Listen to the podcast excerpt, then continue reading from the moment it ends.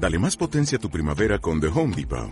Obtén una potencia similar a la de la gasolina para podar, recortar y soplar con el sistema OnePlus de 18 voltios de Ryobi desde solo 89 dólares. Potencia para podar un tercio de un acre con una carga. Potencia para recortar el césped que dura hasta dos horas. Y fuerza de soplado de 110 millas por hora. Todo con una batería intercambiable.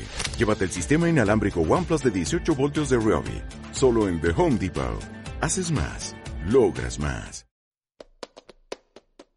Escucha, no vayamos a confundir Andalucía lo mejor del mundo y olé. No, no, no es eso. Pero Andalucía tiene sus cosas buenas.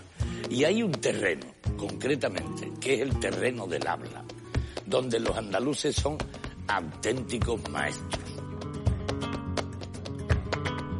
Cuando tú le preguntas a un amigo tuyo, por ejemplo, Antonio, ¿este año vas a ir a Rocío? Y dice, no, ni nada. Y si tú te fijas bien, esa frase son tres negaciones. No, ni, na. Y es la mayor afirmación que hay en el andaluz. Cuando una persona te dice no ni na, no te quepa duda de que es que sí. que además con el agravante, con el agravante de que es una figura literaria de primera categoría. Es decir, son tres sílabas, que son tres frases. Cuando tú dices no ni nada, estás diciendo, la primera, no voy a dejar de ir al rocío. Ni aunque llueva, llueve o nada me va a impedir que vaya. Todo eso resumido en tres sílabas. Pero es que las tres sílabas empiezan por la misma letra. No, ni, nada. Y además, encima, eso se llama una anáfora, le dicen los técnicos, ¿eh? pero vamos, para nosotros es una virguería. y luego, y luego encima, la, la, puñetera anáfora resulta que empieza por una O, que es una vocal cerrada, una I, que es una vocal más abierta, y un Na, que es la vocal más abierta del andaluz. Es una joya literaria.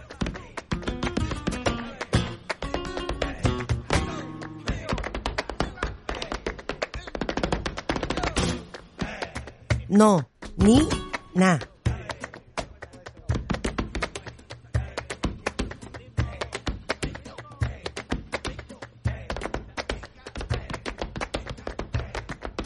No, ni na.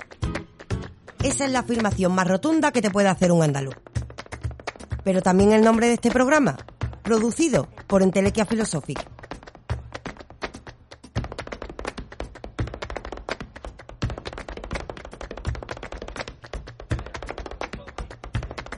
Programa que viene a decir sí a la vida, sí al pensamiento, sí a la risa, sí a lo políticamente incorrecto. ¿No es esa la filosofía de vida del andaluz? No, Nina. Entelequia Philosophic presenta Nonina, un programa de Raquel Moreno y Joaquín García. Un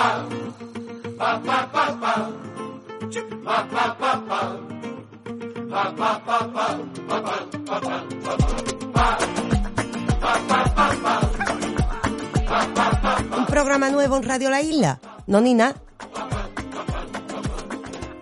Un programa presentado por una filósofa, no Nina.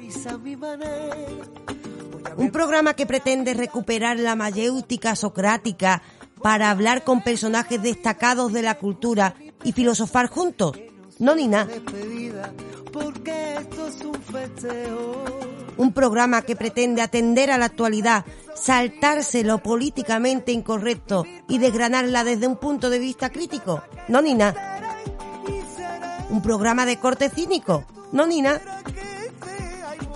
Un programa cargado de ironía con la intención de divertirnos al mismo tiempo que aprendemos. Eso se puede. No, Nina. cuando yo me vaya.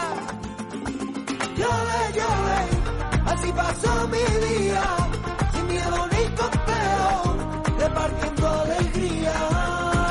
Llore, llore, así pasó mi día, sin miedo ni complejo, repartiendo alegría.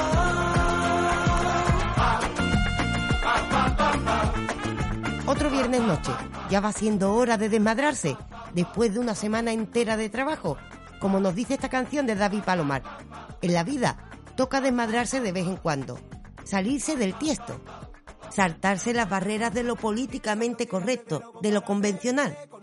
Para ello precisamente estamos aquí, no ni nada. Y saltarnos la barrera de lo convencional a veces también es mirar al mundo, analizarlo y tener la fuerza de reírnos de él a pesar de lo que a veces nos encontramos. Eso vamos a hacer aquí, que vamos a dar una vuelta al mundo y vamos a ver las noticias nacionales e internacionales. En las internacionales vamos a ver cómo está Rusia, que desde allí nos llegan noticias maravillosas.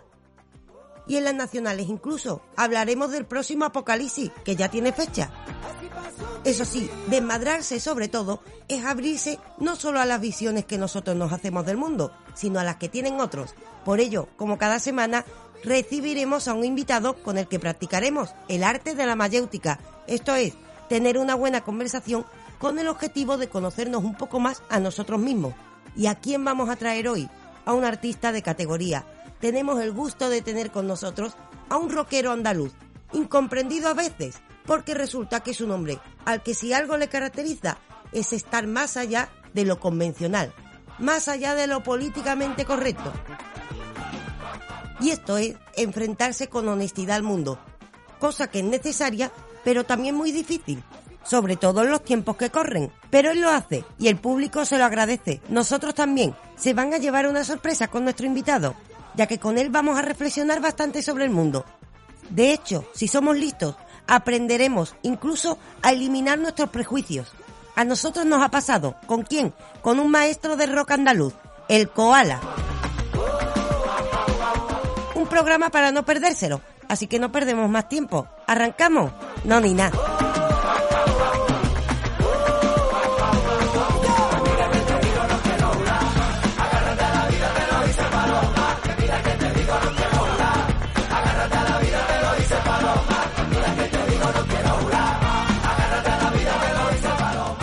Puedes seguirnos en YouTube, iVoox, Spotify y en todas las redes sociales. Búscanos como Entelequia Filosófica.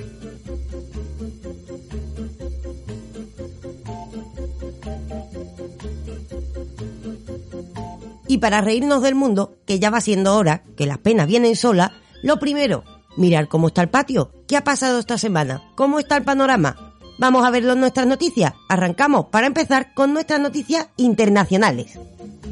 Y en nuestras noticias internacionales, en esta ocasión, tampoco miramos a Estados Unidos. Ya estamos hartos de que cada vez que miramos las noticias internacionales aparece Estados Unidos como el dueño del mundo. Y señores, hay alguien que tiene mucho más poder que Estados Unidos. Y es únicamente una persona. Así que vamos a ir al país en el que reside esa persona.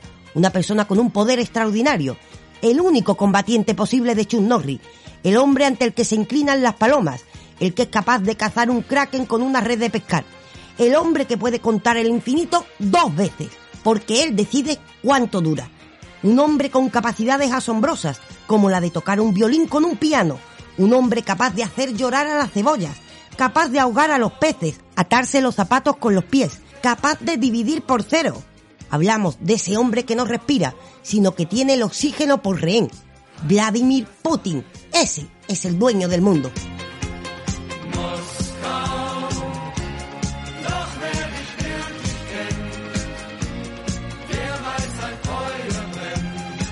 Biden nos aburre. No es como Obama. No es un presidente divertido. Estamos cansados de las peleas entre Estados Unidos y China, mientras tenemos un ejemplar asombroso de un semidios que vive en la Tierra y que se llama Putin. Por ello mismo, hoy en nuestras noticias internacionales nos vamos a Rusia. En madre Rusia, vodka se curra para. ¿Y qué ha pasado en Rusia? Pues que Putin sabe gobernar un país, no como el resto de países. Hemos visto el ejemplo. De hecho, hoy todos queremos ser rusos, porque resulta que Putin ha decretado obligatoriamente unas vacaciones en Rusia, vacaciones que supondrán la receta de Putin para frenar el coronavirus. Lo que están escuchando, Putin no está de acuerdo con decretar una cuarentena, ya que Putin respeta la libertad de sus ciudadanos. El hecho de que cuando alguien le critique aparezca muerto es simple casualidad. Él es un hombre que respeta la libertad de su pueblo, por ello no quiere decretar estado de alarma. Quiere respetar a su pueblo, tampoco quiere obligar a nadie a ponerse la vacuna. Efectivamente, en Rusia no es obligatorio porque consideran que esta cuestión es del ámbito privado. ¿Qué ocurre? Que en consecuencia, al no estar dicha obligación, el pueblo no se está vacunando y existe una curva tremenda. Están subiendo los casos estrepitosamente y Rusia tiene un problema de salud. ¿Cómo piensa solucionarlo Putin? Recordamos que Putin es un hombre con poderes extraordinarios. Putin es una persona que puede condimentar su filete con gas pimienta y seguir vivo. Además, cuenta con una inteligencia extraordinaria. La única vez que Putin cometió un error fue la vez que pensó que había cometido un error. Por ello, seguro de sí mismo, el presidente de Rusia, Vladimir Putin, ha decretado una semana de vacaciones pagadas por decreto. Es decir, el pueblo está obligado a tener vacaciones pagadas para combatir el coronavirus. Sí, señor, eso es un jefe de Estado. Putin acaba de ganarse al pueblo. No hay cuarentena, no hay obligaciones, pero sí vacaciones pagadas para combatir el coronavirus. Rusia se presenta como un país tremendamente avanzado gracias a la iniciativa de Putin.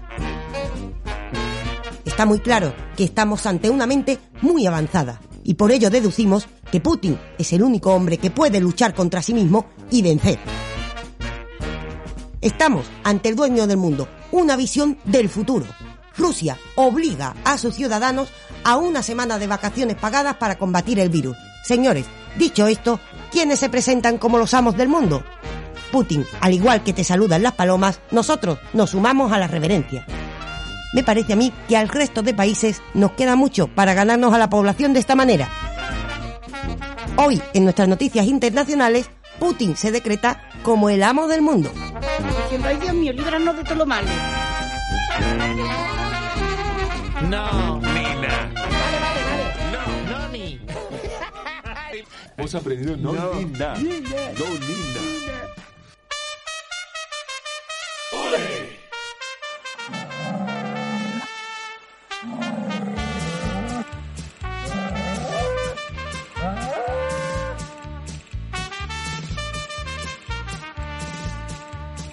cierto es que en nuestro país no contamos con un presidente como Putin, pero en nuestro país también pasan cosas. Por ello, pasamos a las noticias nacionales. Y en las noticias nacionales vemos que bajamos mucho el listón. Empezamos con Pablo Casado. ¿Está a la altura de Putin? No. De hecho, Pablo Casado nos trae la noticia de que propone eliminar el Ministerio de Igualdad en cuanto llegue al gobierno. Esta es su promesa política. Muy listo no eres, muchacho.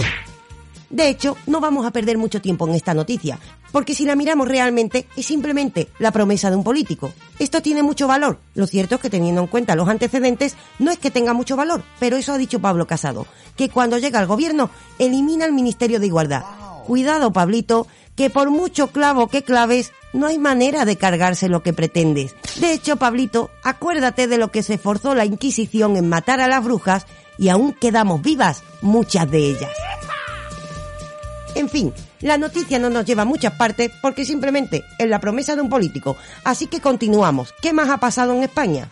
Tenemos también noticias de nuestro gobierno. ¿Está a la altura de la propuesta de Putin? Lo cierto es que tampoco. No nos dan vacaciones pagadas y en Rusia lo están haciendo y son más gente. Pero nuestro gobierno dice que no tiene dinero, que están un poquito secos, que hay que apretarse un poquito el cinturón. De hecho, esta es la noticia que traemos. El gobierno veta la propuesta del permiso de maternidad de 24 semanas y la de bajar el IVA de la luz. Es decir, el gobierno rechaza la propuesta de que existan 24 semanas de permisos de maternidad y paternidad, porque el Estado en este momento no cuenta con suficientes recursos y existen otras prioridades. Hasta aquí todavía cabe debatir según la postura de cada uno, pero sumemos, el gobierno también ha rechazado un decreto que propone bajar el IVA de la luz un 10% durante 2022 para luchar contra el abuso de las compañías eléctricas. El gobierno dice que no hay dinero, que no, y además que no es no. Oh, no, no, no, no, no, no, no. Bueno, sí. Cierto que tenemos que ser comprensivos. El gobierno tiene que mantener los coches oficiales. también debe mantener los viajes en avión. El Falcon del presidente debe ser mantenido, porque si no, ¿cómo puede mantener esa imagen similar a Obama? Tengamos en cuenta que no es negro, tiene que molar de alguna manera. También el gobierno tiene que mantener una gran cantidad de sueldos de políticos que no saben dónde meter y meten en el Senado y claro, de esta manera, ¿cómo van a rebajar el IVA de la luz? Lo que nos toca a los ciudadanos, por tanto, es abrocharnos el cinturón, seguir ahorrando y poniendo velas, tener cuidado si queremos tener hijos porque no va a haber muchas ayudas y por cierto, el gobierno también se ha negado a rebajar el 4% del IVA para servicios de peluquería. Así que más vale que nos demos un rapado de cabeza porque bajar los precios no van a bajar. En fin, esta es la situación de España. Y ojo, que aquí no acaban las noticias. Que tenemos una noticia más. Sí, señores, que el gobierno se está preparando para el apocalipsis. Qué guapo. Esto sí que lo estábamos esperando. Tal y como está el mundo, está claro que nos acercamos a un apocalipsis mundial. Y, por supuesto, este apocalipsis tiene el aspecto de un apagón mundial. Todos los países se están preparando. El motivo, que somos mucha gente en la Tierra, gastando mucha energía y dicen que vamos a pegar un plac. Es decir, que en algún momento va a haber un apagón de alcance mundial y además algunos expertos lo prevén para enero de 2022. ¿Y qué pasa si se apaga todo? Pues nada, a poner velas, a coger bombona y el camping gas. El gobierno se está preparando para que en caso de que haya un apagón de este tipo puedan acceder a generadores que permitan unos servicios mínimos a la población. Que estamos en Yumanji, que es lo que nos faltaba. Ahora sí, el apagón y empieza el apocalipsis mundial para 2022, dicen algunos expertos. El gobierno se está preparando. Viendo cómo prepara el resto de cosas, vayamos a comprar velas cada uno de nosotros, porque mucho de las promesas políticas no cabe esperar. En fin, ya veremos qué pasa. A ver si en el 2022 llega el apocalipsis mundial. Como ven, el panorama nacional también está hecho un desastre. Vamos, que estamos hecho un circo. Hasta aquí las noticias nacionales e internacionales, o más bien podríamos decir, el circo que tenemos montado.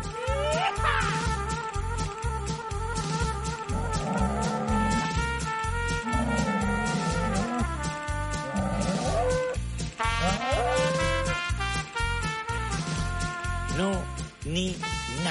Y es la mayor afirmación que hay en el andaluz.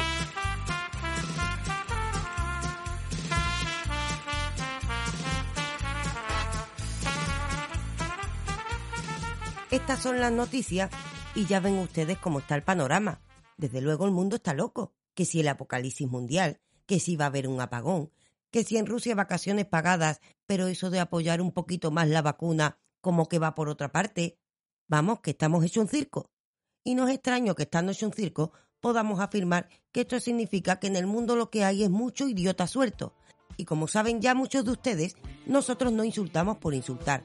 Este programa está inspirado en la filosofía cínica, una filosofía que nació en el siglo V Cristo, inspirada en Sócrates, y una filosofía que se basa en saltarse la barrera de lo políticamente incorrecto. Ahora bien, tampoco lo hacemos por eso. Es que podemos afirmar efectivamente que el mundo está lleno de idiotas. Recuerden, venimos del siglo V antes de Cristo, de la antigua Grecia, y precisamente la palabra idiota procede del griego, y en griego, idiota significa el que no se encarga de lo público, el que no se preocupa de los demás. Y si el mundo está hecho un circo, es precisamente a veces porque no miramos por el entorno, porque no miramos las consecuencias de nuestras palabras y nuestras acciones. Y cuando hacemos eso, podemos afirmar que ahí hay un idiota. Así que después de dar un repaso a la actualidad, vamos a ver quién ha sido el idiota idiota de esta semana. Porque por desgracia, siempre hay alguien que da la nota porque no se encarga de lo público. ¿Quieren conocer ustedes el idiota de la semana? El idiota de la semana es José Miguel Trascende. José Miguel Trascende es el capitán marítimo de Melilla, pero también un dirigente del partido político de Vox. ¿Y qué ha pasado con este hombre para que le llamemos idiota? Pues para empezar, que se pilla antes a un mentiroso que a un cojo, y cuando mentimos, quitamos al otro el derecho a la verdad, sobre todo si tenemos un cargo público y nuestra palabra tiene un eco en lo público. Así que mentir sabiendo que tenemos un puesto de relevancia en lo público realmente tiene unas consecuencias. Y esto es lo que ha hecho esta persona. José Miguel Tasende dijo en rueda de prensa que un buque de guerra marroquí había entorpecido la entrada de un barco en el puerto de Melilla. Imagínense ustedes, viene un buque de guerra para Melilla, saltó la voz de alarma. ¿Y qué ocurre? Que poco después esta afirmación fue desmentida por la delegación del gobierno, que ha acusado al capital marítimo de intentar generar alarma social entre la población solo para buscar rédito político para su formación, ya que su partido político hace bastante hincapié en el problema de la inmigración. Queriendo asustar a la población, dijo que se acercaba un buque de guerra. Después, el gobierno miró y no había buque ni nada. Por supuesto, mentir teniendo un cargo político para beneficiar una campaña es no pensar en el bien público. Es por ello que podemos llamarle idiota.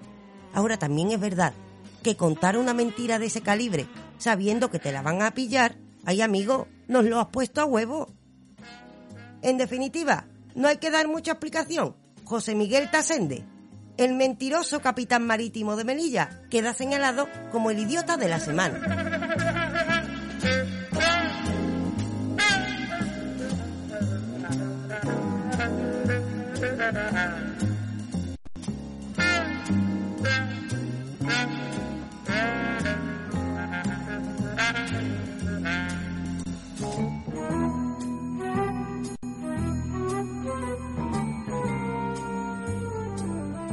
Nónina, un programa de Raquel Moreno y Joaquín García. Puedes seguirnos en YouTube, iVoox, Spotify y en todas las redes sociales. Búscanos como Entelequia Philosophic.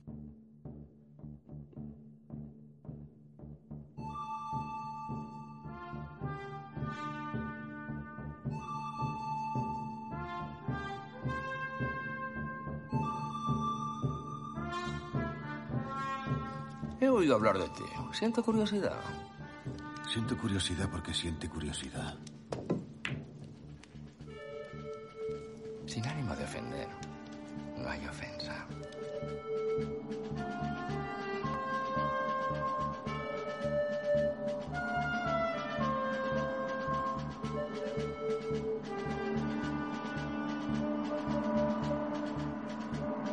Da para pensar cuando nos ponemos a analizar las noticias. No solo hay corrupción, sino aquellos que tapan la corrupción. No solo hay una guerra política, sino ciudadanos que se enfrentan por la política. No solo hay políticos que lanzan promesas para manejar al pueblo, sino un pueblo dormido que necesita despertarse. Y la forma de despertar siempre es lanzar una pregunta. La pregunta es el principio del conocimiento. Por ello, es peligrosa a la par que emocionante. Despertar en una sociedad dormida implica lanzar preguntas. Así que después de analizar la actualidad, quizás no tenga verdades concluyentes, pero sí muchas preguntas que lanzar. ¿De qué color es un espejo? ¿Y si todo esto fuese solo un sueño? ¿Y si ni siquiera fuese un sueño tuyo y fueses el personaje del sueño de otra persona que está durmiendo? Y lo más importante, hablando de sueños, sin ánimo de ofender, ¿cuántas promesas incumplidas tendremos que esperar para que la sociedad dormida ante la clase política despierte? ¿Hasta cuándo estaremos dormidos? Es solo una pregunta, sin ánimo de ofender.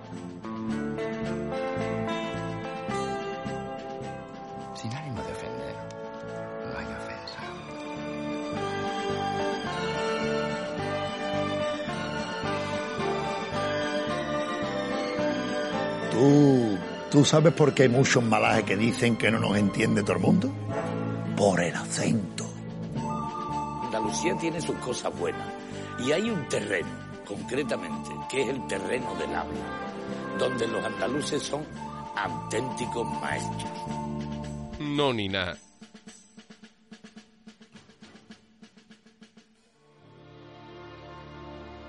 Y después de mirar las noticias, dar un repaso al idiota de la semana y lanzar nuestras preguntas al mundo. No cabe duda de que el mundo está hecho un desastre. Ahora bien, nosotros nos hacemos nuestra propia visión de él y lo afrontamos, como no, con una sonrisa. Eso sí, de nada sirve hacerse una visión del mundo si no compartimos nuestra visión con otros y también escuchamos las visiones que otros tienen que mostrarnos. Es por ello que después de dar este repasito nos toca compartir nuestra visión del mundo y escuchar otras visiones practicando, como hacemos cada semana, el arte de la mayéutica. Y recuerden ustedes, nosotros nos basamos en la filosofía cínica del siglo V a.C., que surgió precisamente inspirándose en la figura de Sócrates. Y Sócrates decía que teníamos que practicar el arte de la mayéutica, esto es, tener una buena conversación con el objetivo de conocernos un poco más a nosotros mismos, para lo cual es muy importante que reconozcamos previamente nuestra ignorancia. Con dicho objetivo, cada semana practicamos, como no, el arte de la mayéutica, y esta semana lo practicamos con alguien que es muy socrático, porque de hecho está de acuerdo con Sócrates, con que tenemos que reconocer nuestra ignorancia, que todos somos ignorantes en algo, y a partir de ahí, desde una posición honesta, podemos afrontar las posibilidades que nos ofrece el conocimiento. Esta es la postura de nuestro invitado de hoy, que viene a practicar con nosotros el arte de la mayéutica y al que conocéis la mayoría de vosotros. Es cierto que muchas personas le conocen por una canción que fue hace no mucho tiempo canción del verano. Ahora bien, sabemos que vivimos en el mundo del marketing. Esa canción, Opa, voy a hacer un corrá, se hizo tremendamente popular, llenó los móviles de todas las personas. Ahora bien, ¿entendimos bien esa canción? ¿Era una canción que estaba hecha para ser canción del verano? Lo cierto es que no, y hoy recibimos al autor. El autor de esta canción es un músico que lleva desde los 16 años en la música.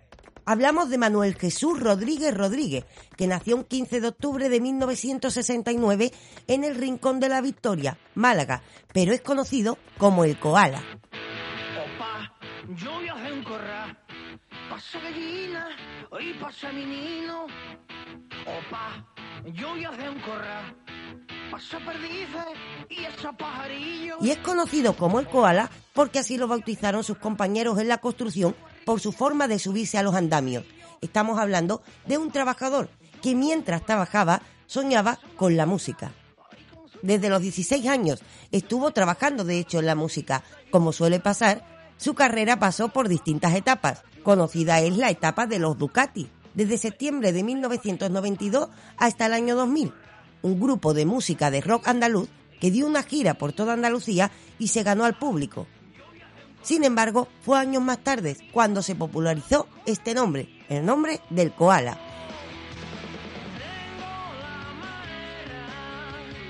Un nombre que será la bandera de su carrera en solitario. Y es que en el año 2004, Manuel Jesús Rodríguez Rodríguez lanzó un disco en solitario llamado Rock Rústico de Lomo Ancho. Fue en ese disco donde encontramos aquella famosa canción del verano, una canción que fue descontextualizada porque la mayoría la recibía a través del marketing. Descontextualizada, las personas no sabían que hablábamos de alguien que hacía rock rústico, cuya temática está dedicada al mundo rural.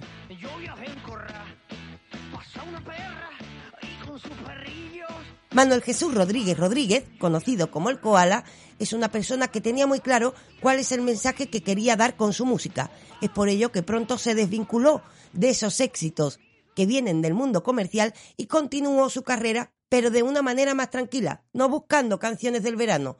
Él lo que quería era representar el mundo rural a través del rock andaluz. Lo consiguió, y tanto que lo consiguió. De hecho, Manuel Jesús Rodríguez Rodríguez, el Koala, viene hoy a presentar una nueva canción que escucharemos con él. Una canción que nos va a hablar de la ignorancia socrática, una canción que representa, como no, su estilo musical. Pero lo mejor de todo esto es que nos lo va a contar él mismo. Y les prometo que hay mucha sorpresa guardada en el ejercicio de mayéutica que vamos a practicar. Todos conocemos al koala, pero conocemos las intenciones artísticas que se esconden tras su obra. Conocemos sus inquietudes filosóficas. Sabemos qué le mueve a hacer ese estilo musical. Él mismo nos lo va a contar. Nos va a contar también su experiencia. Y con ello vamos a conocer a un auténtico maestro. Un maestro que lo es porque precisamente parte de reconocer su ignorancia, invitándonos a todos a reconocerla porque sabe muy bien que este es el principio del conocimiento. El koala, un nombre conocido por todos, pero el hombre que se esconde tras ese mote es un hombre muy interesante, al que tenemos que conocer atendiendo a los argumentos, no a los juicios previos que nos hacemos de las personas. Y para ello, lo mejor, practicar el arte de la mayéutica. Así que sin más dilación, sabiendo que todos conocemos a este grande del rock andaluz, recibimos con nosotros hoy al koala. Puedes seguirnos en YouTube, Spotify y en todas las redes sociales. Búscanos como Entelequia Philosophic. Hoy tenemos el honor, el placer y el gusto de jugar al arte de la mayéutica con un ilustre, un ilustre del rock andaluz, pero tenemos que recordar, para jugar al arte de la mayéutica, que es ese juego que nos dio Sócrates para conocernos a nosotros mismos, tenemos dos condiciones. La primera de ellas, tenemos que ser capaces de ser políticamente incorrectos, porque a ver, quedando bien no se llega a ninguna parte. Esta es la Total. primera condición.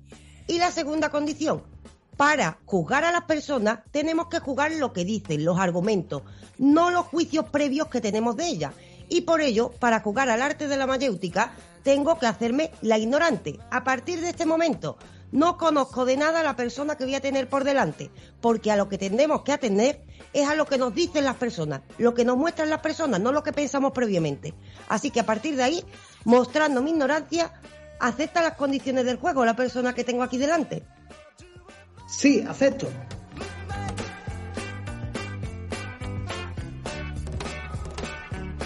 ¿Y quién tengo aquí delante? ¿Quién eres tú? Hola, ¿qué tal? Soy un superviviente del COVID. ¡Ole! Anda, llamo- superviviente me del COVID. ¿Y cómo has sobrevivido al COVID? Bien, quedándome en el campo, paseando por los bosques, mm, refugiándome en mi huerto, escribiendo canciones, escribiendo pensamientos, viendo puestas de sol, viendo amaneceres, rodeándome de lo puro, lo verdadero y lo lindo. Esto es muy interesante. Tú me has dicho ya en la primera respuesta que eres, por una parte, superviviente del COVID. Con lo cual, tú eres una persona que eres muy consciente de qué está pasando en el mundo. Pero además también eres una persona que aprecia el campo, por lo que me has dicho, que aprecia la naturaleza y que además la contempla. Porque tú me has descrito el campo como algo que te gusta, ¿no? Sí, Esto es parte Sí. de lo que te define, entonces, ¿no? Podríamos decir. sí, creo que sí. Y también me has dicho que te has dedicado en la cuarentena a hacer canciones. O sea, tú eres Sí. artista Sí, me gusta escribir canciones. Me y te dedicas a ello. Sí, me dedico a ello. Desde hace, llevo toda la vida, llevo toda la vida en la música. Eh, me dedico a la música desde el año 86. Ujú, ujú. Eh, lo que pasa que el universo fue apuntando las horas extras y empezó a, a reconocérmelo a partir del año 2006, 20 años más tarde. Pero en Pues- fin, yo como, como siempre he hecho música de vocación, no de forma materialista, sino de vocación, pues entonces eh, lo tengo claro que ya está. eh, y sigo haciendo música. Qué bonito esto que estoy escuchando. Porque, a ver, por una parte me has dicho, yo estoy aprendiendo mucho ya de golpe, ¿eh? Esto es un ejercicio de mayéutica precioso, porque no conozco la persona que tengo delante, pero ya he aprendido que es superviviente del COVID. También me ha dicho que aprecia la naturaleza. Y cuando te pregunto por el arte, me has dicho que te dedicas al arte por vocación y que el resultado de tu arte, de la música, llegó 20 años después. Yo deduzco, por tanto, que la persona que tengo delante es una persona constante y con una vocación, una vocación artística. ¿Desde cuándo esto de la música y qué música haces tú? Yo empecé la música en el 86. Sí. ¿Y eso por qué? ¿Tú desde chiquitito te gustaba la música? ¿Tú tenías ahí habilidades que tú dijiste, yo me voy a atrever? ¿Cómo fue Mm, eso? ¿Con un grupo mm. de amigos? ¿Cómo fue? ¿Cómo Yo empezaste? me mm, era un niño eh, que quería, que escuchaba mucha música, pero yo quería hacer música de verdad. Yo me cansé de hacer el mono delante del espejo. Entonces pensé, pensé, digo, tío, yo quiero hacer esto, pero de verdad, de verdad. Entonces me compré un bajo, Sí. me compré un bajo y empecé en la música eh, con 16 años. Y a partir de aquí qué tipo de música te gustaba más? ¿Fuiste eligiendo un estilo determinado? ¿Qué tipo de música te gusta más? De todo, me gusta todo, me gusta el rock, me gusta el flamenco, me gusta el reggae, el ska. Yo escuchaba de todo, todo, todo lo que sea música pura y buena, eh, bueno, lo que yo entiendo por bueno y por puro, cuidado. Eh, me gusta todo. La que nace del corazón, entiendo yo, ¿no? Una música que no es comercial, es lo que yo estoy entendiendo. Sí, sí, la música, la música pura con alma. Me interesa la música pura con alma. No me interesa, no me interesa la música mm, forzada, con poses ni con fantasmeo. No, me interesa la música pura. Me da igual que sea flamenco, reggae, que sea metal, que sea protesta, que sea eh, antirreligión o que me, da igual. Eh, lo que me interesa es la música pura, con alma. O lo que yo entiendo y percibo que tiene alma, cuidado, tampoco quiero meter la pata aquí de decir que lo que no me gusta a mí, lo que no me guste a mí es, es caca de mono. Claro, hombre, tampoco es eso, pero se entiende, mira, yo entiendo lo siguiente, cuando tú me dices música con alma, yo entiendo que cuando la música tiene alma es que nace de la honestidad, es decir, que la persona que la ha creado no la ha creado para tener un beneficio económico, por ejemplo. La ha creado porque le ha salido esa canción o le ha salido ese tema, sea del estilo que sea. Yo lo que estoy viendo con todo lo que tú me estás diciendo es que a ti no te va lo convencional, a ti no te va el postureo. Tú ni siquiera me has dicho tu nombre, vamos a atender a esto. Cuando te pregunto quién eres, tú has entendido muy bien, como decían los filósofos antiguos, que el nombre no dice quiénes somos. Quiénes somos dicen lo que hacemos y tú me estás contando que tú lo que haces es contemplar la naturaleza, haces música y me estás describiendo realmente quién eres con un buen ejercicio de mayéutica. Tú a partir de aquí, ¿cómo das tus primeros pasos en la música? ¿Encuentras amigos que también eh, les guste esa música con alma? ¿Haces tus grupos? ¿Cómo te desarrollas? Sí, desde el 86 hasta el 92 paso, por, paso por distintos grupos de música pop, flamenco, rock, flamenco fusión, rock andaluz. Eh, paso por distintos grupos buscando amigos, buscando grupos. Un grupo se rompe, otro grupo empieza, uno se aburre, viene otro nuevo, en fin, eh, investigando, explorando del 86 al 92. En el 92 ya hago mi propio grupo de rock, punk rock rural. Sí. ¿Y cómo se, llamaba ese grupo? ¿Cómo se llamaba? Los Ducati. Los Ducati. ¿Y qué recuerdos tienes de esos principios con ese grupo tuyo propio? ¿Cómo lo viviste? ¿Qué aprendiste en esa época? Recuerdos muy bonitos, muy bellos. Sí. Recuerdos muy bonitos, muy bellos, porque de estar ensayando en una cuadra, sí. empezamos ensayando en una cuadra y conseguimos salir de la cuadra y recorrer toda Andalucía haciendo conciertos. Y conseguimos hacer un disco y la verdad es que para nosotros eso fue lo más de lo más. O sea, imagínate, cinco chiquillos en una cuadra ensayando y que te digan que puede. Nos ayudó mucho Canal Sur, nos ayudó un locutor de Canal Sur que se llamaba Daniel Moreno, nos ayudó mucho en un programa que se llamaba Zona Libre, Fórmula 1, Zona Libre. Ese, ese fue el que nos descubrió y nos ayudó a que saliéramos por toda Andalucía a hacer conciertos. Pero algo bien harías tú, ¿verdad? Porque claro, no se ayuda a todo, claro, no se ayuda a todo el mundo, se ayuda, tú me has contado que empiezas con los 16, atendamos lo que me has dicho, y te llevas un montón de años aguantando los cambios, normalmente es lo que tú has dicho, la gente se cansa, y tú no te cansaste, tú seguiste, seguiste, seguiste hasta que sacaste tu grupo, claro, eso se vio y el público te lo aceptó, tuvo una buena recepción. Hmm. ¿Cómo continúa tu carrera a partir de aquí? Pues después de los Ducati, mm, los Ducati se rompen en, el año 2000 y me vuelvo a currar la construcción tres años más. Pero haciéndome el tontito, pero que va, yo estaba currando en la obra, pero yo estaba haciendo letras, escribiendo canciones y pensando en el nuevo proyecto, donde yo iba en solitario. Entonces, pues, en el año 2001 me fui a currar la obra ahí con dos cojones en los andamios y, por las tardes eh, preparando las canciones y ensayando en la cuadra. Y ahí pensé, digo, voy a hacer, voy a inventarme un rollo donde nadie me pueda confundir con tres socios más, sino un rollo donde yo pueda hacer lo que me da la gana a mí solo. Sí. Y, y Claro. fue cuando, cuando me inventé lo, de, lo del koala. ¿Qué es lo del koala? ¿Esto qué es? Yo no sé nada. ¿Cómo que te Ah, inventaste lo del koala? Bueno, Sí, bueno. ¿qué es lo del koala? Y para empezar, ¿qué mérito la historia que acabo de escuchar? Yo quiero que la gente piense sobre lo que ha escuchado. Yo quiero que la gente, hay mucha gente que nos está escuchando y nos está escuchando y a lo mejor tiene sueños que cree que son imposibles. Cuesta mucho mantener los sueños porque al currante se le quema mucho y tú mantienes tu sueño ahí y me cuentas que después te inventas otra cosa que es el koala, que me imagino que es el motivo de que al final estemos hablando tú y yo aquí. Entonces, la gente que piense sobre la importancia de mantener esos sueños y ese entusiasmo, porque tú eres la prueba de eso y a partir de aquí, ¿qué es lo que te inventas? ¿Qué es eso del koala? Pues el koala fue un mote que me pusieron los compañeros eh, cuando trabajaba en la obra. Yo tenía, yo, yo tenía ya mi marca, mi rollo, que era Jesús Ducati. Tenía un Sí. nombre antes, Claro. que era Jesús, Jesús Ducati y los Ducati. Pero como ese rollo era un grupo de cuatro tíos y ese, ese rollo, ese un grupo se rompió, Sí. yo quise coger una marca para salir en solitario, ¿no? Entonces cogí lo del koala porque cuando currábamos en la obra, eh, por mi forma de subirme por los andamios, los colegas decían, este tío parece un koala, ¿vale? Digo, "Tío", digo, vale, pues, tío, digo, pues no sabéis lo que habéis hecho, o sea, me habéis dado un nombre, o sea. Claro, verdad, te hicieron un favor, ¿no? Sí, me hicieron un favor, ese nombre es el que me gustaba. Qué bueno. Entonces elegiste como nombre artístico a partir de aquí el koala. Y a partir Sí. de aquí, ¿qué pasa? ¿Qué es lo que sacas? ¿Cambias de estilo o tú sigues en tu línea de sacar lo que te...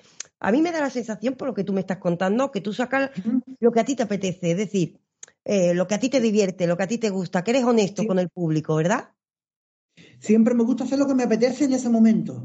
Incluso te digo una cosa, he hecho discos que han funcionado de puta madre y he hecho discos que lo he escuchado yo solo en mi coche. Pero aún así, yo siempre hago lo que me apetece y lo que yo siento. O sea, Qué a mí no me controla ni la industria, ni la radio, ni, ni su puta madre. Y además, qué mérito lo que acabo de escuchar, ¿eh? Soy Qué mérito. consecuente con lo que hago. Soy consecuente con lo que hago. Y soy valiente. Sí. Y no temes, eh, eh, porque sabes que, que el público a veces es muy cruel. El público a veces es muy cruel y vivimos en una época en la que nos preocupamos mucho por lo que dice el otro y vivimos la época del postureo y todo esto. Es la Sí. primera vez que me encuentro incluso a alguien que está ahora mismo en la radio y dice, me da igual lo que diga la radio, yo hago lo que me dé la gana. Y me parece que eso te hace no solo más libre, sino muy valiente y esto te hace humano, porque al final si los humanos no hacemos lo que queremos, no ejercemos nuestra libertad, perdemos lo que somos. Y me estoy encontrando con que tú has encontrado un modo de ver la vida que no todo el mundo se atreve a llevarlo. ¿Esto dónde lo encuentras? ¿Esto, esto de dónde sale? ¿De dónde sale? Pues sale de eso, de, tienes, que, tienes que creer en ti mismo y ya está, y tienes que creer en lo que tú haces y lo que tú sientes, y punto. Lo demás es lo que, lo que los demás esperan, que al final no lo esperan. Eres, eres tú el que pensaba que lo esperaban. O sea que, eh, o sea, Claro. yo lo que hago es lo que siento, lo Sí. que siento, y me rodeo de la gente que se entusiasman a mi ritmo. Eh, hay veces que he hecho cosas eh, que, eh, bueno, vale, bueno, vale, sí, por no decir que no, digo que sí, y al final no funcionan, no Claro. funcionan. ¿No te gustan? Claro, claro. No. Mira, hay varias cosas. Yo quiero que la gente ponga en valor lo que acaba, lo que estás diciendo. A mí me parece que es muy valioso. Cuando has dicho, eh, bueno, muchas veces no, nos comemos mucho la cabeza por lo que espera el otro y al final está en nuestra cabeza. Una cosa, te tengo, que, te tengo que decir una cosa, perdona que te interrumpa. ¿eh? Nada, eres, nada. Eres, eres una terapeuta buenísima. ¡Ole! ¡Qué bueno! No me habían llamado terapeuta nunca. Pues estamos un pedazo de terapia que flipo. Dime, perdona que te haya interrumpido, dime, dime, dime. Qué bueno, no, pero ¿te gusta? Me encanta. Pues a mí también, porque yo estoy aprendiendo contigo. Yo pensaba que yo, tú eres un maestro fantástico, te digo. Al mismo tiempo, tú eres un maestro fantástico, porque mira lo que me has hecho pensar. Cuando tú has dicho que no atendamos a, a la decepción que provocamos al otro, ¿no? Lo que el otro espera, que muchas veces está en nuestra cabeza.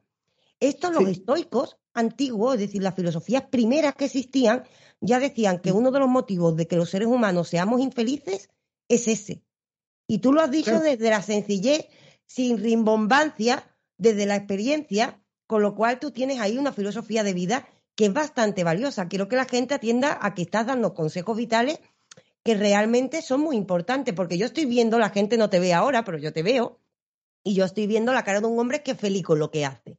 Es decir, diste este paso a crear el koala, el koala nace además, fíjate una cosa que bonito, de un mote que te ponen en la obra, tú no renuncias a lo que eres, tú no renuncias a tu origen, a tu historia, y lo coges también como nombre artístico, y claro, a partir de ahí, yo supongo que el público agradecería la verdad, porque la verdad en la música, en la tele, en el mundo en el que estamos, es muy complicada. Y tú lo que me estás contando es que tú saliste con tu verdad. Sí, totalmente. Así fue. Yo empecé así, empecé en el 2001 preparando maquetas. Te, voy a contar una cosa muy interesante, te va a encantar. Venga, venga. se lo digo, se lo digo esto a todo el mundo para que lo apunte. Fíjate qué truco. Cuando, cuando una persona es muy pesado y se mete en un camerino de otro artista a dar la vara, es, un es un coñazo y llaman a los vigilantes de seguridad para que los echen, ¿verdad? Sí, sí. Es verdad. Pues fíjate lo que yo hice, con la paciencia y la sabiduría. Seguridad Social actuaron en la Feria de Málaga en, el 2003. Sí. Yo me esperé a que terminara el concierto y me esperé a que se fuera el camión, que se fueran los músicos, que se fueran todos y el último técnico de sonido que quedaba en el escenario recogiendo eh, el, sonido, los baffles, eh, el, el a las 3 de la mañana, sí. yo le di una maqueta, una cinta a ese chico. Mm. Y, le, y le dije, toma, esta maqueta son unas canciones que yo hago y tal, boom, dásela a los maestros, dásela al cantante, a José, a tal, y si no te gusta, tírala a un contenedor. Eh, sí. Y el chaval, fíjate lo que es, llegar en el momento adecuado, tener la paciencia y decir la frase adecuada en el momento adecuado. Sí, sí. Coño, que le dio la maqueta, se la dio a la gente de seguridad social, al cantante. Sí. A la semana me llamaron y me propusieron de grabar el disco en Valencia con el OPA y todas las canciones estas. Las grabé en Valencia, apoyado por Seguridad Social, por José Manuel y por todo su equipo. A partir de ahí, tú me cuentas que escuchan tu música, el público la recibe bien y se crea el nuevo fenómeno del koala. A partir de aquí, esta es la historia que encontramos, pero es una historia de constancia y de entusiasmo. Y te digo como curiosidad, entusiasmo es mi palabra favorita. Coincido contigo porque es también una de mis palabras favoritas, entusiasmo y compartir. Es que entusiasmo, yo cuando la estudié, viene del griego y significa que viene la divinidad, que tocamos a Dios, porque viene de enteos. Es decir, tú, Dios está en ti cuando tienes ese valor de acercarte, de creer en ti y de defender tu música con la vocación, a pesar de que estés en una obra, estés donde estés. Tú sabes quién eres y Dios está en ti, Dios o el universo, no importa, porque precisamente mantienes esa ilusión. ¿Tú crees que la vida es eso?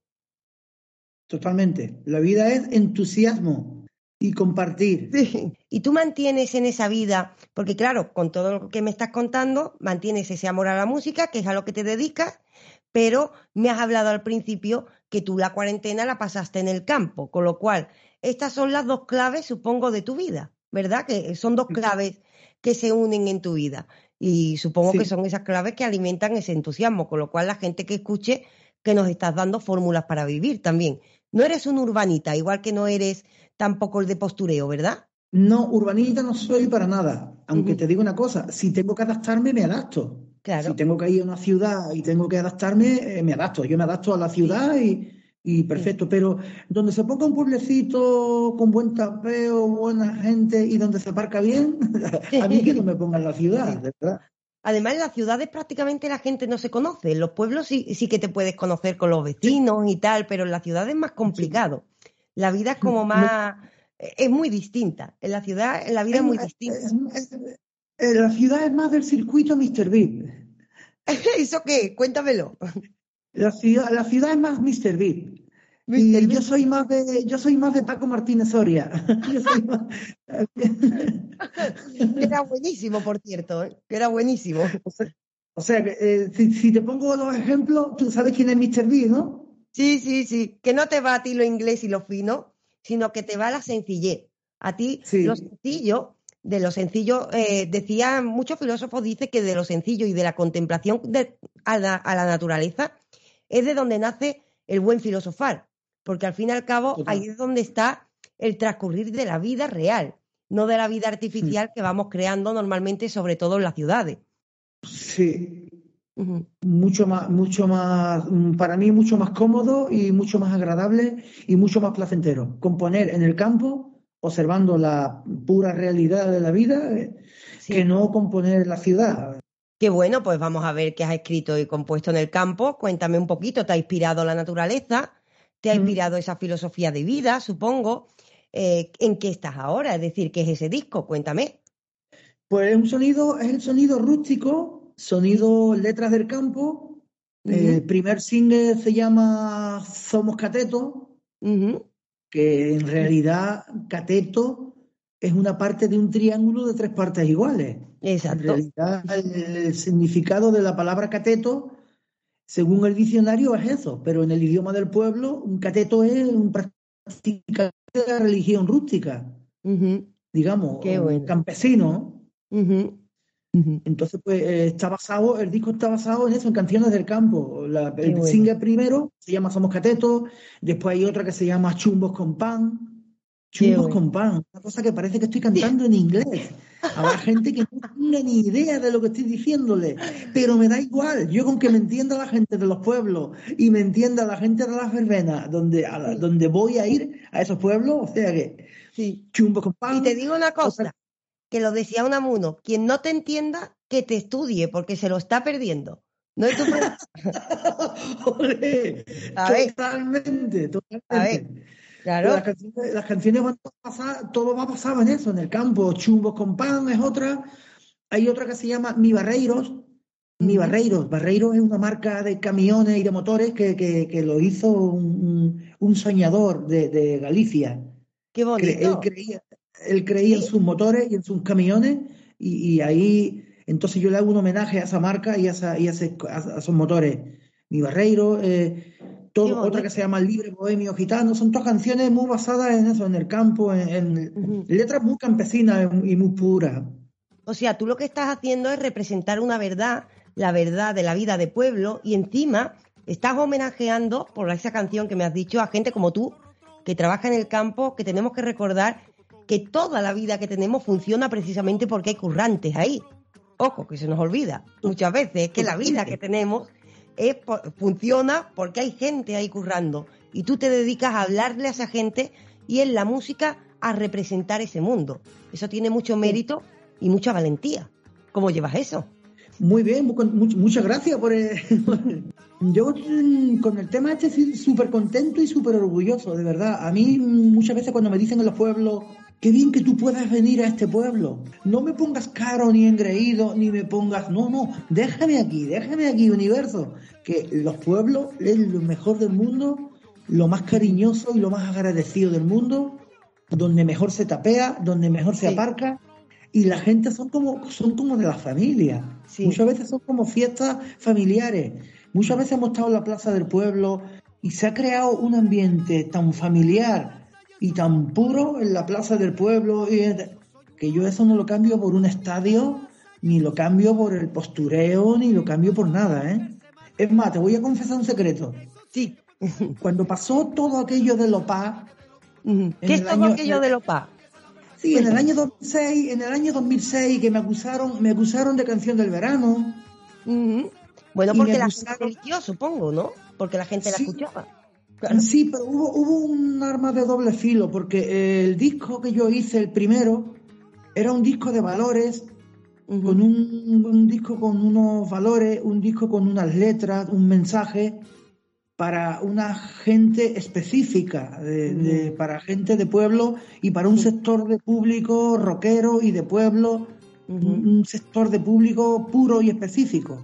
Entonces, claro, mm, yo eso lo tenía claro, pero se hizo una campaña de marketing donde, donde se empe- se empezaba a decir que era canción del verano, que era canción del verano, que tal. Entonces, mucha gente escuchaba la canción porque se puso de moda. La canción de Opa la escuchaban porque se puso de moda, porque se puso de moda y ya está. Y muchas veces me veían por la calle, venga, uh, la foto, la foto, la foto, el postureo. Sí. Pero detrás de ese trasfondo había un disco entero de 12 canciones, sí.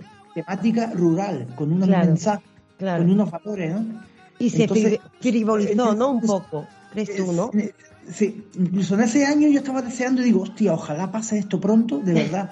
Ojalá pase toda esta mierda pronto y yo pueda quedarme un poquito más tranquilo, más chiquitito, pero haciendo mis conciertos en los pueblos, para mi gente, haciendo las canciones que yo quiero hacer y, y no tanta presión de, de ejecutivos detrás, el banquero llamándome simpático, su puta Ujú. madre, eh, en fin, eh, cosas esto- como que no son cosas reales, no es real con lo que claro. yo quería, con lo que yo pretendo hacer en la música, ¿me entiendes? Claro.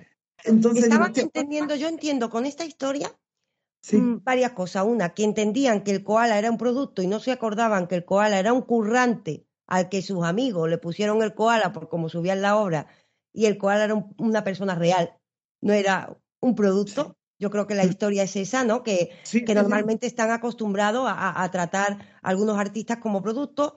Hay quien se pierde y tú dijiste, no, yo soy el koala, pero no porque sea un producto, yo era el koala antes de llegar a esta discográfica. Esto es lo que entiendo, ¿no? Sí, que tú estabas manteniendo eso. Pero también es verdad que a veces se frivoliza lo que no se entiende, que esto es culpa de la ignorancia de ese oído. Pero la ignorancia es muy atrevida. Normalmente el ignorante está convencido de que esa postura es la real. Tú, sin embargo, dices, bueno, bueno, créete lo que quiera, pero yo me retiro de este juego porque yo sigo siendo el koala que no es producto. Esta es la historia que yo he entendido. Sí, a partir de aquí también queda pendiente que la gente se entere de una cosa, que tú estás transmitiendo, como has dicho, y yo quiero que eso se lo quede la gente, un mensaje específico, una forma de ver el mundo específico, y yo añadiría esto. Tú estás representando a lo que realmente, a lo que es la realidad, es decir, la población del trabajador, la población rural. Comemos precisamente porque existe eso. Y tú lo estás representando, con lo cual no cabe frivolizar en este punto ahora que tenemos oportunidad de escucharte, hay que reescuchar ese disco, recuerdo eso, y que lo escuche la gente con otros oídos, que deje los oídos de la ignorancia y atienda al mensaje. Este sería tu consejo. Claro, totalmente. Escuchar el disco entero, escuchar las letras y escuchar el mensaje.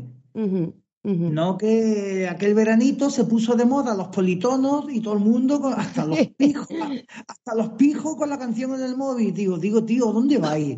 Pero si no tienes ni puta idea de lo que es una cabra, ¿qué haces con esa canción en el móvil? Eh, si tú no tienes ni puta idea de lo que es un tractor, ni lo que es un, un surco regando una- las papas, ni lo que es... eh, ¿Qué haces con esa canción? En fin, eh, el marketing que se le hizo pues, eh, fue como un poco de arma de doble filo, ¿no? De-. Bueno, sirvió al menos para que mucha gente te conociera y hubo gente que se Sí, quedó sí. a tu lado cuando el koala continúa más allá Claro. de esa trayectoria de producto, ¿no? Tú, tú continúas después de eso y continúas en la misma línea, representando a esa población rural, representando ese modo de vida y ahora me has dicho, llegamos hasta el presente, que nos trae, nos has dicho antes, un nuevo single que se llama Somos Catetos, con lo cual estás mostrando ya directamente en el título las intenciones de tu mensaje. De ojo, Totalmente. claro, te pregunto, cateto no es un insulto. Para que la gente No. nos escuche, vamos a explicar la canción, que la gente nos escuche, porque vamos a poner la canción con tu permiso. ¿Tú me das permiso? Sí, por supuesto, ponla sin Ahí problema. está. Ahora ponemos la canción, pero previamente, ¿qué nos quieres decir tú con esta canción? Que lo sepa la gente, no cabe frivolizar. El autor es el que sabe el mensaje y los demás estamos aquí para aprenderlo. Entonces, ¿qué nos quieres contar tú con ella?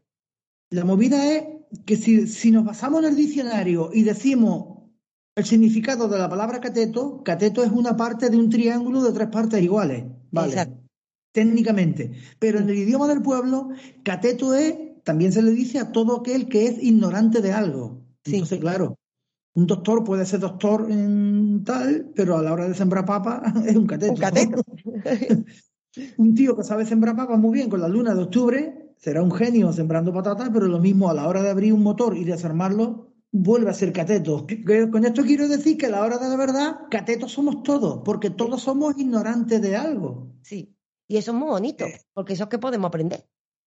Claro, si somos humildes y queremos aprender, sí, podemos decir que somos catetos y quiero aprender. Y como dice la parte de la canción, soy como el burro que ya sabe arar, pero sueña con nuevos caminos. Eso, el que quiere aprender y el que es humilde, sí lo ve claro. Pero hay quien escucha la palabra cateto y se siente como ofendido. Ahí está la madre de la cuestión. Ahí está la polémica. Ahí es donde quiero llegar. Claro. Quiero y eso saber- se llama vanidad, creo yo, ¿no? Porque claro, mira, una cosa que me ha gustado mucho, estamos aquí con el koala, le decimos que vamos a practicar la mayéutica, que es un arte que inventó Sócrates. ¿Y Sócrates quién es? El que dijo solo sé que no sé nada. Filósofo que era el más sabio de Atenas por decir que no sabía, por reconocer la ignorancia, por reconocer, como tú dices, que se es cateto en algunas cosas y hay que aprender. Y ahora nos ponemos a jugar al juego de Sócrates y tú, en tu canción Somos Catetos, nos está, nos está trayendo de otra forma, de una forma más cercana, más sencilla, podríamos decir incluso más bonita, porque es más agradable lo que es sencillo. Nos está trayendo el mismo mensaje. Ojo, cuidado, que todos somos catetos, reconozcamos la ignorancia, porque si no vamos a ser unos vanidosos que dejan de aprender. ¿Es esto? Totalmente. Pues Totalmente. mira, me sumo, Oye, somos eh, catetos. Reconozco mi ignorancia contigo y si te parece, paramos un momentito para escuchar que somos catetos, reconociendo que cateto aquí somos todos. Hombre. Pues venga, pues vamos a escuchar un momentito. Somos catetos. Venga, vale.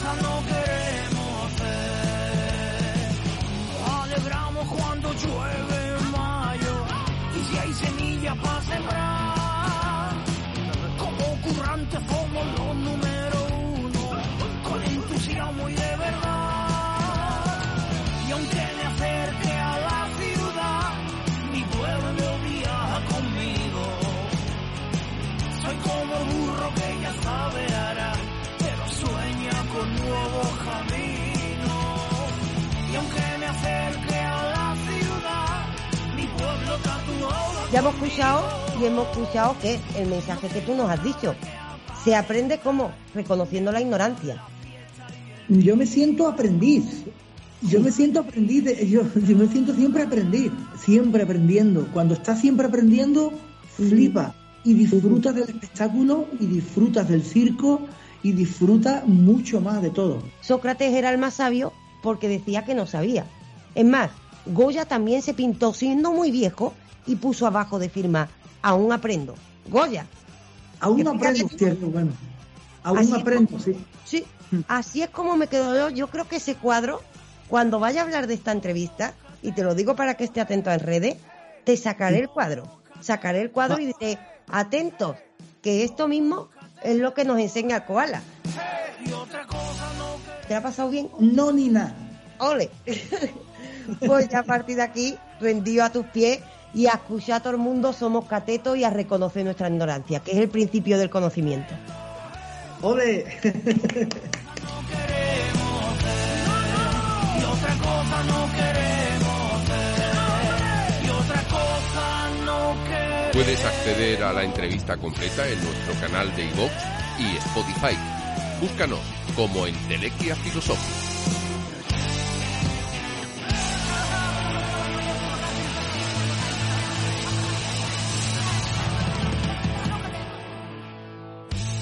Qué bonito sentirse ignorante. Qué bonito que te cambien los prejuicios. Qué bonito que te cambie la forma de pensar. Porque eso significa que no estamos cerrados a hacer siempre lo mismo, que existe la aventura siempre de convertirnos en otra cosa, de crecer. Y eso precisamente es lo que nos ha pasado hablando con el koala. Y no me digan que no les ha pasado a ustedes. Teníamos muchos prejuicios, muchas personas conocen al koala por una famosa canción del verano, que después de haberla escuchado ya hemos visto, él no quería canciones del verano, él no quiere reconocimientos, él quiere representar ese mundo con el que se siente identificado, el mundo rural. Pero es que además, en muchas de las cosas que nos dice, más razón que un santo, que va siendo hora que vuelva al sentido común. Que hay que reconocer la ignorancia de uno, que en el fondo, como nos dice el koala, que sí, que todos somos un poco catetos, pero qué bonito, eso significa que hay espacio para aprender. El koala de hecho nos ha enseñado, nos ha quitado los prejuicios, nos ha hecho ver que realmente ese payaseo de canción del verano nace de la ignorancia, de no conocer el rock rústico, de no conocer las intenciones del autor. Nosotros hemos tenido la fortuna de que él mismo nos lo cuente, pero es que con ello ha mostrado lo peligrosa y osada que es la ignorancia y lo bonito que es reconocerla, porque al reconocerla damos espacio a aprender de otras perspectivas, como ha ocurrido con este maestro. Y les digo, ha ocurrido durante más tiempo. Con este maestro estuvimos hablando más de una hora y les aseguro que nos ha dolido en el alma tener que recortar un poquito para daros a ustedes un programa que entre en los tiempos.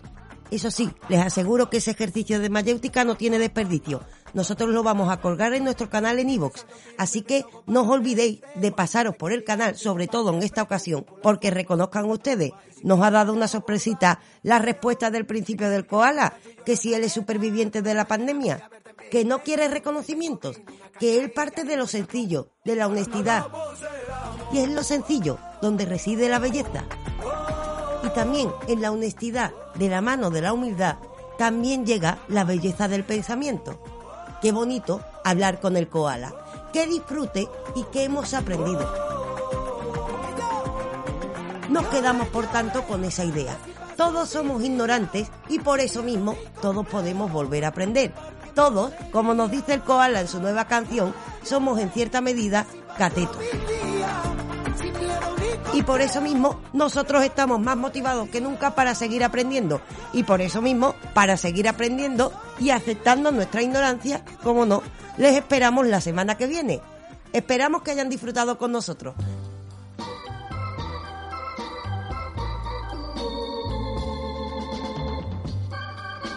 Nosotros la semana que viene, reconociendo por qué no nuestra ignorancia y esperando que sea un poco más pequeñita que la de hoy, porque eso significará que seguimos avanzando, estaremos aquí en Radio La Isla el próximo viernes. Y eso sí, el próximo viernes no se lo pierdan, que tenemos con nosotros una invitada de excepción, que nos vamos a asomar a un mundo que hemos dejado atrás muchos de nosotros. ¿Recuerdan ustedes cómo soñaban en la infancia? Vamos a traer a una soñadora Daniela Muñoz. No pueden perdérselo. De la honestidad del koala a la inocencia de una niña que trabaja para conseguir su sueño. Lo dicho, emocionados les esperamos el próximo viernes. Y les recuerdo que no nos hemos presentado, pero porque nosotros lo hacemos al revés, fuera de las convenciones sociales. Les ha hablado Raquel Moreno, tienen en postproducción a Joaquín García y somos en Telequia Filosófica. Les esperamos el próximo viernes, aquí en Radio La Isla, como cada viernes, a las diez y media de la noche. Reconociendo que somos catetos, pero porque tenemos muchas ganas de aprender. No, ni nada.